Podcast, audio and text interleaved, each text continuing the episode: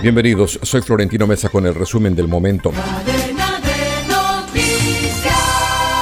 El gobierno colombiano y el Estado Mayor Central de las disidencias de las FARC anunciaron que ya fijaron una fecha para instalar la mesa de diálogos de paz que se dará a conocer a la opinión pública oportunamente. Así lo informó la oficina del Alto Comisionado para la Paz, que aseguró que el Estado Mayor Central, que agrupa al mayor número de disidencias de las antiguas FARC, ya eligió a sus miembros para el mecanismo de veeduría, monitoreo y verificación nacional que se instalará el 26 de abril. Dos policías fueron las víctimas mortales del colapso del puente El Alambrado en una importante vía que conecta el Quindío con el Valle del Cauca, confirmó el ministro de Defensa Iván Velázquez. Otras 15 personas resultaron heridas.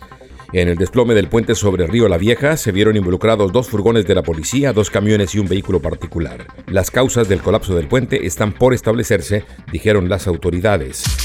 Un grupo de 17 militares que fue retenido por indígenas en una zona rural del convulso departamento del Cauca fue dejado en libertad por la comunidad que los acusó de haber herido a una persona en un allanamiento.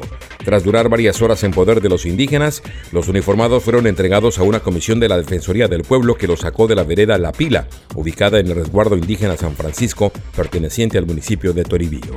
Un colombiano hace parte de las víctimas de la matanza perpetrada el martes por un grupo armado en un puerto pesquero de la provincia ecuatoriana de Esmeraldas, donde murieron acribilladas nueve personas y otras cuatro quedaron heridas, confirmó la Cancillería. La masacre ocurrió cuando alrededor de 30 personas fuertemente armadas irrumpieron en el puerto de pescadores tanto en vehículos como en embarcaciones y comenzaron a disparar indiscriminadamente a las personas que se encontraban a su paso.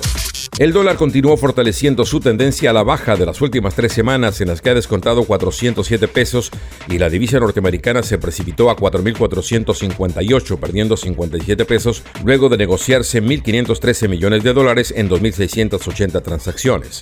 Según los analistas económicos, esa marcada tendencia podría ayudar a paliar un poco la inflación tan desbordada desde hace más de un año. La tienda express. Llegó la tienda express. El más espectacular programa de fidelidad para tenderos y consumidor final. La tienda express módulo de mercadeo y radio promocional que se comunica con los tenderos a través de la radio. La tienda express. Mayores informes en el 315-545-3545. La tienda express.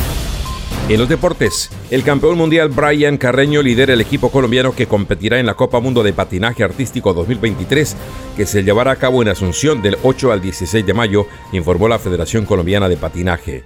Carreño fue campeón en Argentina en 2022 en solo danza, una modalidad que siempre habían ganado los europeos, especialmente italianos y portugueses.